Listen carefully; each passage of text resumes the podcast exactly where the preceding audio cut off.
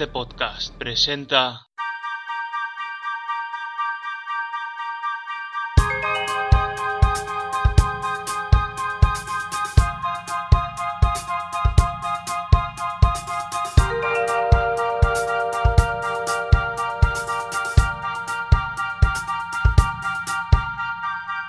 Muy buenas, ¿qué tal estáis? Bienvenidos un día más a Estudio 11, este programa dentro de Ondas de Podcast. Yo soy Javi Gallardo y es un placer estar un día más, una vez más, una descarga más con todos vosotros. Que sepáis para los que no lo tengáis presente, podéis encontrar Ondas de Podcast en Instagram, en Facebook, ese like, ese suscribirse, ese como lo queráis llamar para estar siempre en contacto permanente y de esta manera pues podáis interactuar, ¿por qué no?, con, con, el grupo, con el programa y de esta manera poder tener ese feedback con la audiencia que siempre es tan entretenida. Este programa, primero de todo, va a ser un programa musical, va a ser el primer programa musical que, que se, va, se va a hacer. ¿En qué sentido? ¿Por qué viene, a qué se debe este programa? Veréis, yo resido en Gabá, soy residente en Gabá, y en este pasado fin de semana para mí, no sé cuándo para vosotros, se ha celebrado el primer Salón de la Fama y de Bandas Tributo y Versiones de Cataluña, el Gabá Hall of Fame 2020.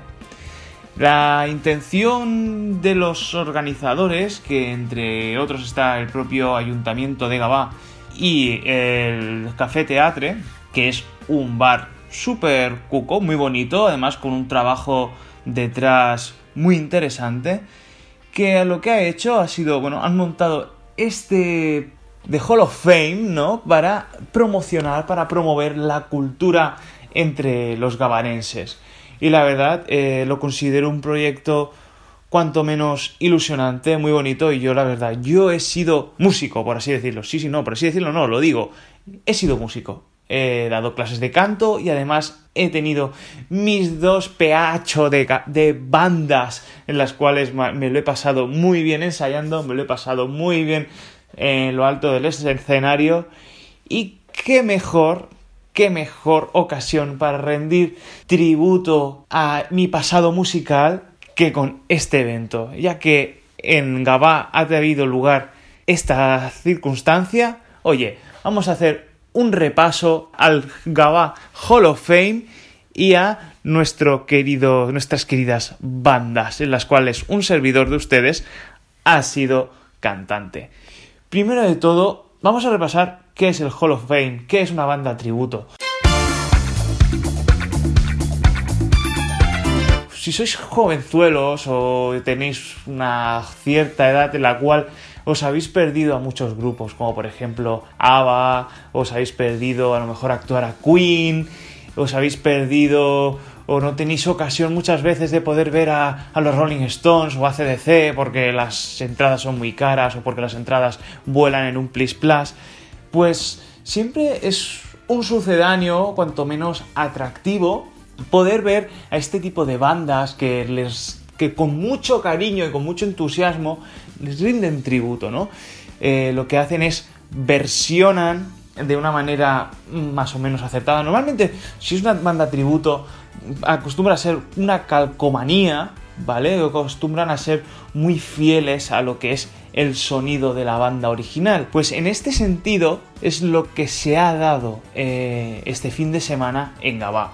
Se han dado cita en Gabá nombres, por ejemplo, eh, Momo, que fue la, la, primera banda tributo a Queen surgida en España.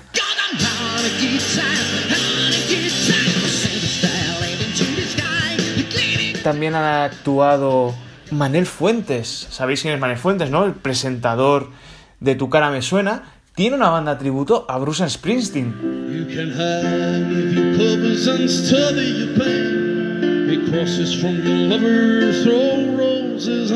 Él también ha actuado, ha sido uno de los que ha, ha hecho apertura de este Hall of Fame en Gabá. También hemos, se ha contado con la presencia de Synchronicity.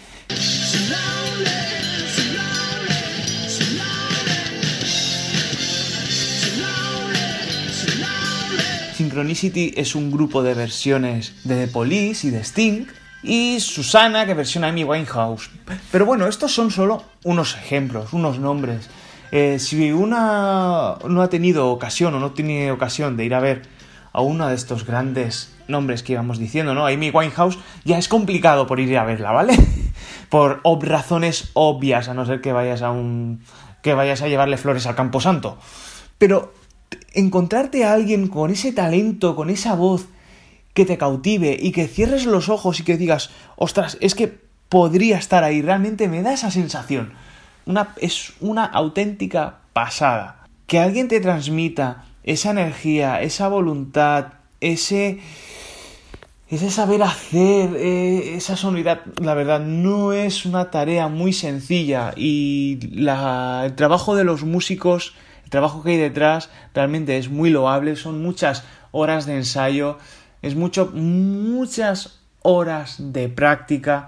Yo he sido cantante, como he dicho antes, y conseguir sonar como tu ídolo, la verdad, si eres un poco autoexigente, por muy bien que lo hagas, por muchas felicitaciones que recibas, nunca te das por satisfecho y eso siempre te da coraje, te da voluntad para ir a más, a más, a más, a más y siempre querer más y siempre querer sonar mejor. Y es esa búsqueda de la perfección y de poder rendir el mejor homenaje posible a tu ídolo musical lo que te hace realmente una actuación sublime. Otros de los que han estado, por ejemplo, son los Smoking Stones, que como con su nombre, su propio nombre, rinden un homenaje a, los Rolling.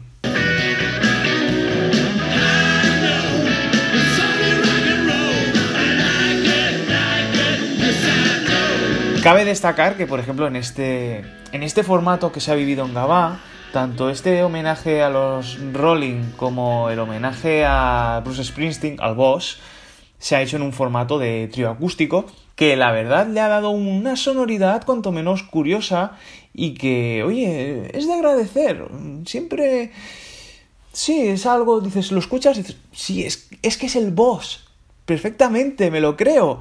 O son, o son los, los Rolling, sí, sí, eh, pero con esta vueltita de tuerca que no te hace entrar dentro de la monotonía o no te hace parecer que estás ante un cantante de karaoke. Yo desde aquí animo a cualquiera que tenga un poco de curiosidad por la música, oye, que si en las fiestas de vuestro pueblo, que si vais a salir de, bueno, no, vais a tomar algo y veis que hay un concierto de una banda tributo, no penséis que es un simple grupo de, de cantantes de karaoke que tienen su el guitarra al bajo y venga, vamos a cantar aquí como el que no quiere la cosa. No, no, hay un trabajo, hay unas horas, hay una profesionalidad que de hecho es un fenómeno que está muy en auge desde los últimos años en España, que son las bandas tributo. Y si nos paramos a pensar, pueden llegar a ser incluso mucho más rentables que tener una banda nor, una banda, tu propia banda, con tu propio contenido, con tus propias canciones. La banda tributo acaba teniendo más éxito que la propia banda con temas originales. Eso puede llegar a ser ciertamente frustrante en el sentido que, claro, uno quiere, también tiene como músico, tiene iniciativa o tiene una voluntad de querer ir a más, de querer componer, de querer comunicar experiencias, eh, sentimientos y, ver que, ostras, es que realmente lo que triunfa no es lo tuyo, no es lo, tu contenido original, sino que lo que triunfa es el refrito, o el refrito del refrito, que no es más que el seguir consumiendo lo mismo, que también es la magia de la música y de la cultura, que es que transmita a través de las generaciones, con el pasar de los años, que un objeto cultural se repita, realmente indica el gran éxito y la gran influencia que ha tenido en la sociedad. Lo malo que podemos encontrarnos en este sentido es lo que veníamos hablando, que contenidos genuinos, eh, nuevos, novedosos, les cuesta mucho, les cuesta la vida llegar hacerse ese huequito que a muchos, pues obviamente por razones lógicas, les gustaría hacerse y la verdad no, no es fácil, no es fácil y hay mucho picar piedra y hay mucho sufrir y hay mucho eh, mendigar por una sala, por un escenario para poder tocar y con suerte si cobras, si es que logras cobrar con tu propio contenido. Hola, soy Manuel Fuentes y estás escuchando el podcast de Javi Gallardo. Mm, yo sé más o menos de lo que hablo. Como he dicho, he tenido, he sido cantante, he tenido no una banda tributo, pero sí mis grupos de versiones, los cuales, como he dicho antes, me lo he pasado muy bien, he disfrutado muchísimo. Y han sido dos bandas en dos etapas muy diferentes que ahora mismo os voy a comentar. La primera fue Insurance. Que en un principio Insurance no es, se llamaba Insurance, se llamaba The Vagrants, The Vagrants, los vagabundos. Que fue un nombre así random que se les ocurrió a los miembros originales y que con el tiempo vieron que no era un nombre muy sonoro, que digamos, muy comercial, algo que la gente fuese a. con lo cual la gente fuese a quedarse. Y dando unas vueltitas acabó surgiendo este nombre, Insurance, y oye, como que parecía que llamaba más la atención, ¿no? Insurance al fin y al cabo no deja de ser unos seguros, un seguro de coche, un seguro de vida, un seguro del hogar, ¿no? Insurance, esa voz inglesa, pues ni más ni menos que eso. Pues a Insurance llegué de rebote. Fui un día a, a ver ensayar a mi hermano, mi hermano Sergi, que en el anterior podcast, que si no lo habéis escuchado lo podéis escuchar, me hizo de colaborador y con el cual tuve una magnífica charla sobre Dragon Ball y sobre las series animadas de nuestra infancia. Él es batería y un día me fui al ensayo para ver cómo les iba a ese grupo de adolescentes de 16, 17 años, más 16 y 15 que 17, fui a ver cómo, cómo les iba, a ver qué tal. Y bueno, eh, estaban tocando las primeras canciones, eh, Sergi estaba aprendiendo a tocar la batería realmente, y se pusieron a cantar el, Eye of the Tiger, este tema de la, de la banda sonora de, de Rocky.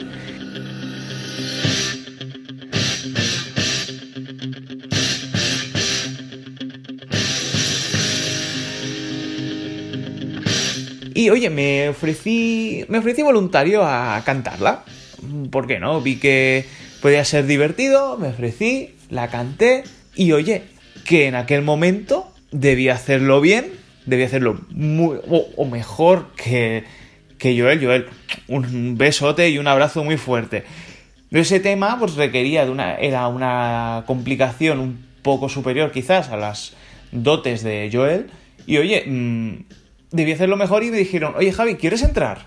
¿Quieres entrar al grupo? ¿Quieres formar parte de, el entonces The Vagrants, y yo no me lo pensé.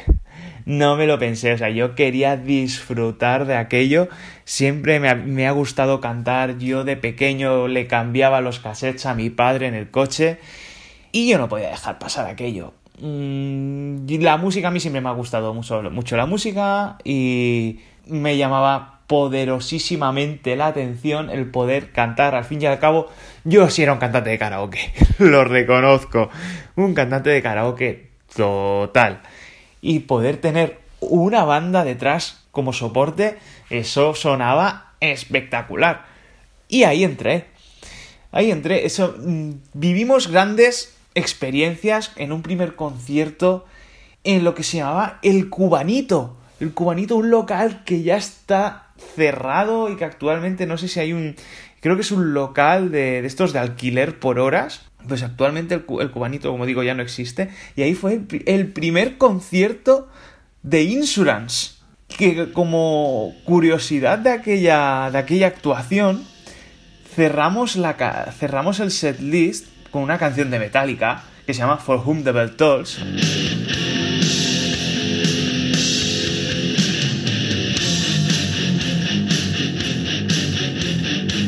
Que decir que se me olvidó la segunda parte de la letra, pero tal como os lo digo. Y claro, yo no llevaba chivato por ningún lado. Empecé a balbucear cosas en inglés y al acabar hubo quien se me acercó y me dijo, ¿acaso has, has cantado en alemán la segunda parte? Dice, porque no se ha entendido nada. Efectivamente, se me olvidó la letra y no se me ocurrió otra cosa que balbucear cosas hasta que recuperé el hilo, recordé la letra y conseguí por lo menos acabar aquella canción. Hombre, eso cuanto menos fue curioso. De... Después llegó llegó Irene también y éramos tres voces, no te lo pierdas. O sea, éramos dos guitarras con Gerard y María, eh, el bajista que era Valentín, Sergio la batería y llegamos a ser tres voces. Irene, Joel y yo. Nos íbamos alternando las canciones, pero canciones exitazos, realmente. Teníamos Zombie de The Cranberries.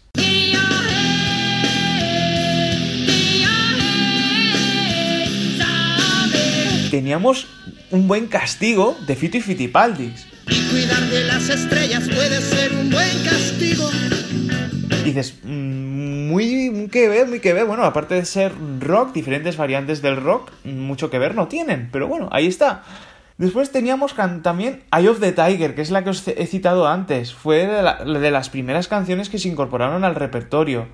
Irene quiso eh, introducir Trasegando, de Marea. ¿Qué más te da si Eh, un temazo con el cual nos veníamos arriba. Eh, se introdujo Devil is a Loser de Lordi, los Lordi, aquellos, aquel grupo nórdico que iban todos vestidos de monstruos, demonios, que, que ganaron un, un festival de Eurovisión.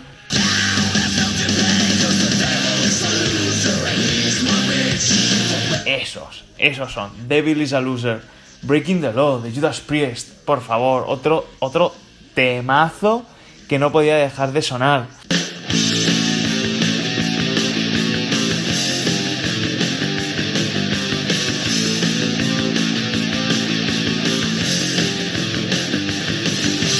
El Sweet Dreams.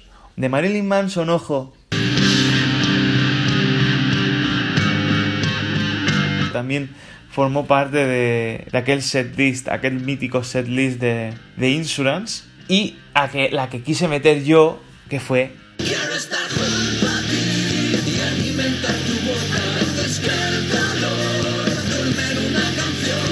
el sin música de Mago de Oz, mi canción favorita. Yo creo que si a día de hoy no es mi canción favorita, mm, por ahí, por ahí, realmente ahí está la cosa. Y no, no podía dejar pasar la ocasión, digo, tiene que estar Diabolus, y efectivamente, Diabolus sin música de Mago de Oz. Yo me lo pasé francamente bien, no sé si cantaba mejor o peor, no, os lo digo, en aquel entonces cantaba mal, no sé hoy día, no sabría deciros, en aquellos días entonces. Mi voz obviamente no sonaba, no, yo no era consciente de realmente de lo que estaba cantando.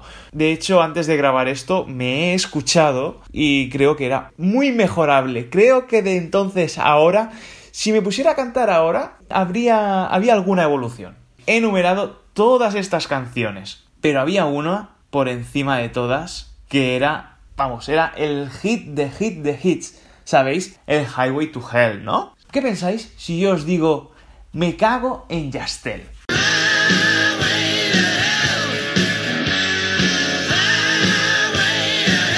Por supuesto, esa crítica social a las dichosas llamadas telefónicas a las 4 de la mañana, a las 8 de la tarde, de esos, esas compañías que no paran de bombardearte con ofertas una y otra y otra y otra vez. Cuando no te llama una, te llama la otra, cuando no te llama fulanita, te llama menganita.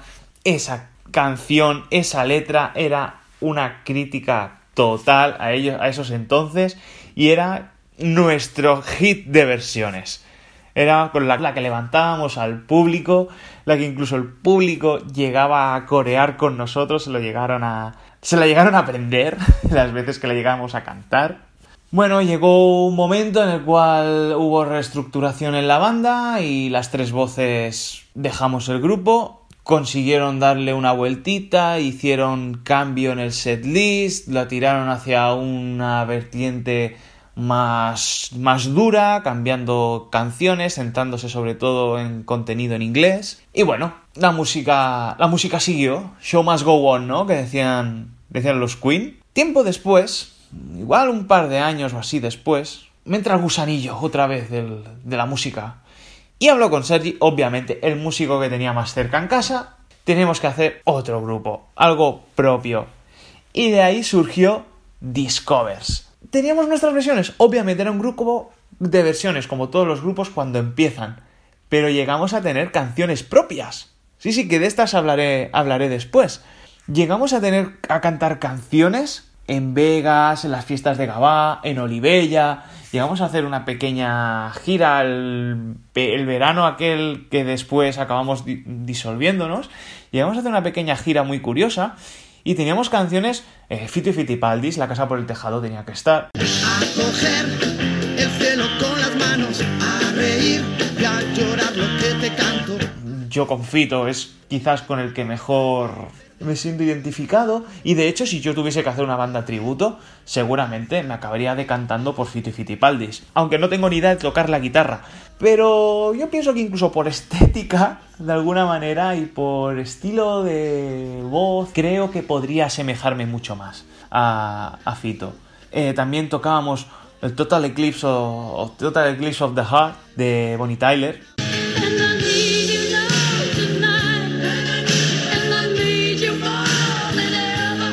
brutal. O sea, la tocaban Alessia, que era la teclista, y Mónica, eran ellas dos solas. Era teclado y cantante, voz femenina, porque ahí sí que éramos dos voces. Luego Alessia hacía alguna, un coro. Éramos Mónica y yo de, de voces.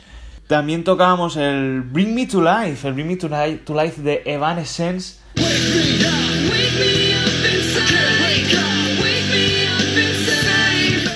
Mítico tema que salía en la, en la película de Daredevil, protagonizada por, Ben Affleck. Esa, esa canción sale, la podéis escuchar. Es cuando hay un, hay un fragmento que sale Electra.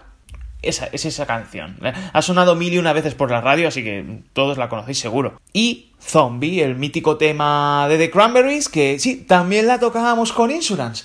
Pues aquí también hicimos un rescate, hicimos rasca también para nosotros. Y el It's My Life de Bon Jovi. It's.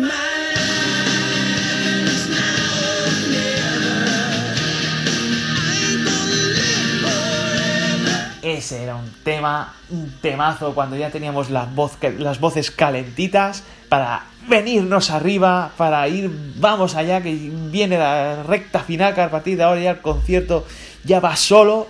It's My Life, con eso ya petamos la caña. Y con el que siempre, siempre, siempre abrimos los conciertos fue con Rock You Like a Hurricane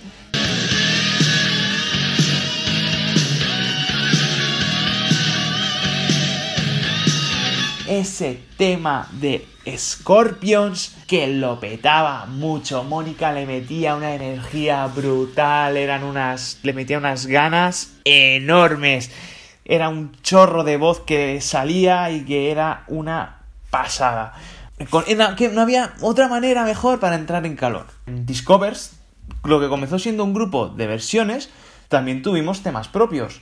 Y yo compuse dos de ellos. Bueno, en verdad fueron tres. Fueron tres. Uno fue, el primero fue Quiero gritar.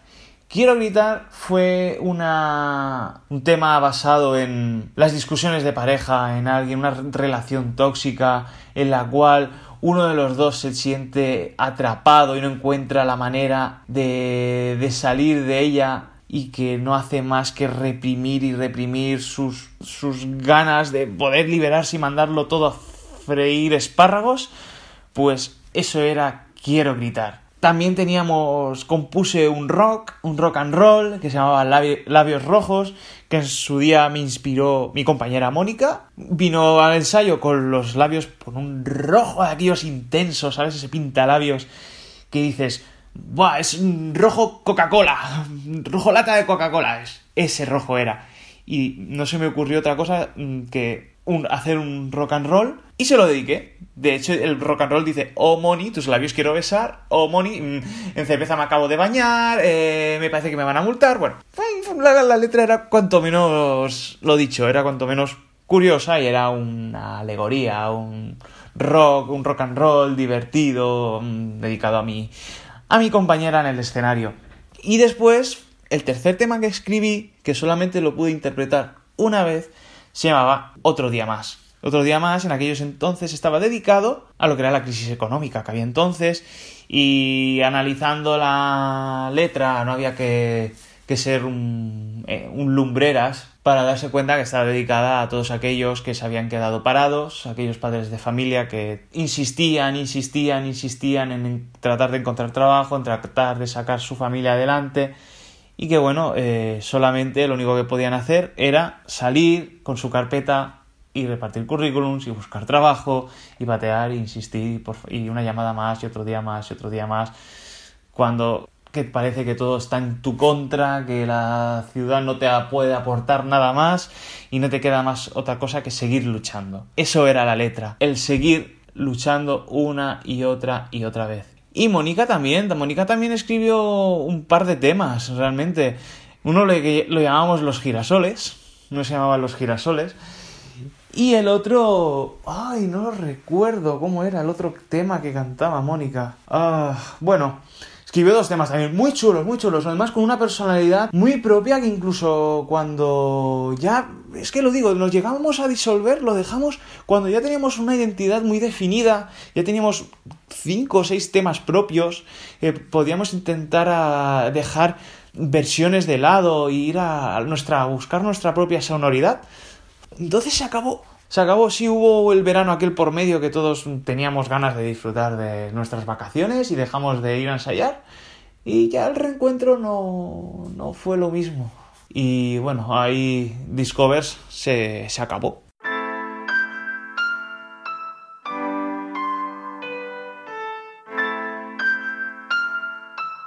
Después de eso, bueno, pues yo me... Para quitarme aquel gusanillo, me apunté a clases de canto. Y hice, ya tuve mis pinitos, hice también un poco de teatro, hice... Que teatro musical también, sí, porque al fin y al cabo actuaba y cantaba, hice un hacía un poquito de todo. También hice canciones, hice cantante en bueno, en las actuaciones de final de curso y demás con los grupos de, de combos. Actué en un par o tres de veces. Estuvo bien, ¿no? Eh, también conocí mi profe de canto, por favor, oh, Ramón Balasc. Mm, un besote, Ramón, gracias. Conocerte, vamos, eh, fuiste una gran influencia para mí. Y las ganas que pusiste en enseñarme, Ramón Balasc, o sea, tenéis que buscarlo y vamos, dejó de darme clases porque consiguió el, el sueño, uno de sus sueños, que fue participar en un musical y no en un musical cualquiera. Actuó en Sister Act. ¿Sabéis esa, esa versión ese musical que hicieron basado, bueno, basado, la, película aquella de, de Whoopi Goldberg, de la monja? Pues Ramón, mi profe, eh, actuó en el, en el musical de Barcelona, que después hizo, hubo una pequeña gira y todo. Ramón actuó y actualmente vive y reside en Madrid porque está, es Pumba en el Rey León. Tenemos mi profe de canto, es Pumba en Madrid. ¿Que tengo ganas de repetirlo? Pues sí, me gustaría. ¿Por qué no? Teniendo tiempo, sí que sería, mm, sería mi gran ilusión poder recuperar aquel, gusanito de la actuación, del ir a ensayar, preparar nuevos temas. Sí, sí, sí, ese, ese... ah, Dice, me lo han preguntado varias veces. ¿Y no te gustaría? ¿Y no te gustaría? Sí, sí, sí, sí, por supuesto. Que tuvo, retuvo y las ganas no se van así como así. Eh, mirad, al final tenía, eh, venía a hablar de lo que ha sido el, el Hall of Fame de Gaba y he acabado hablando de, de, mis, de mis bandas de versiones. Es lo que tiene hablar de música y hablar de uno mismo. Os voy a dejar, voy a acabar este programa con la entrevista que le hice al líder de Synchronicity, que muy amablemente me atendió y me concedió unos minutos de su tiempo después de la actuación y le pude, bueno, le pude hacer una breve entrevista para, para Estudio 11.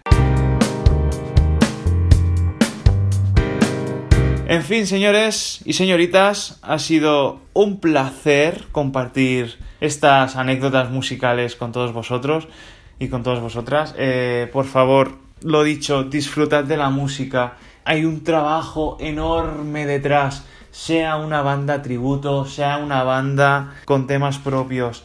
Apoyad siempre la cultura local, a las bandas locales. No sabéis todo lo que hay detrás, sobre todo, más allá del trabajo, la ilusión. Y la banda de chavales de 16 años que empiezan, esos son los que más ilusión derrochan más allá de el más o menor talento que pueda haber.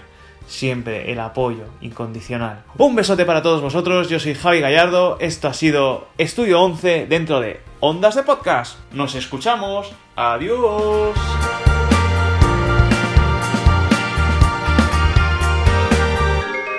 Nos encontramos con David Portero, bajo, cantante, líder de Synchronicity, grupo tributo a The Police.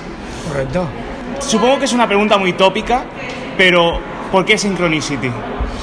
Bueno, Synchronicity porque eh, Police tuvo una discografía bastante, bastante escueta y solamente hicieron 10 cinco discos y nosotros cuando nos reunimos un nombre que podía ser pues un nombre de un disco, un nombre de una canción como Missy Tiramote pues que era muy largo, como Solowly era muy largo, como Every que era muy largo, como era muy largo, pues los discos que se llamaron Landos de Amor, eh, Ghost in the Machine, eh, Regata de Blanc, no nos gustaban.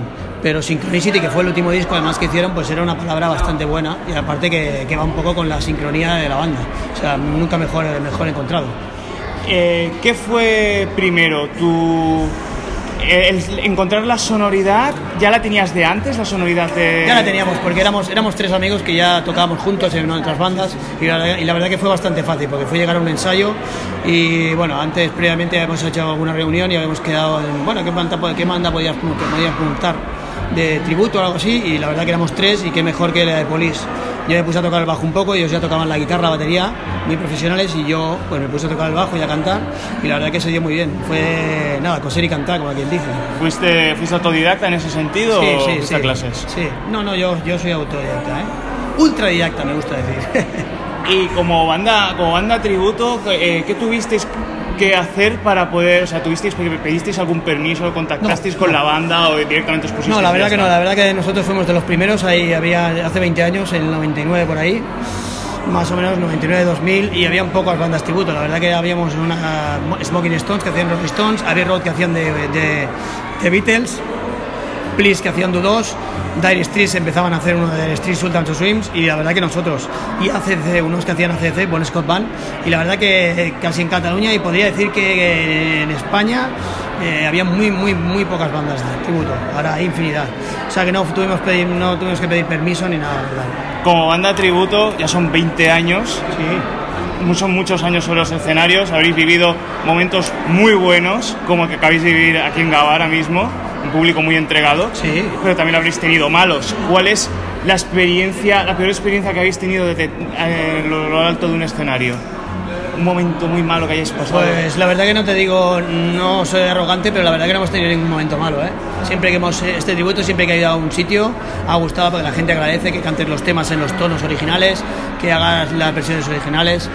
eh, y la verdad que no, no, no te puedo decir que hayamos tenido ninguna, ninguna historia rara, ni ningún, ninguna historia desagradable, ni nada. No, no, la verdad, siempre ha sido agradecido.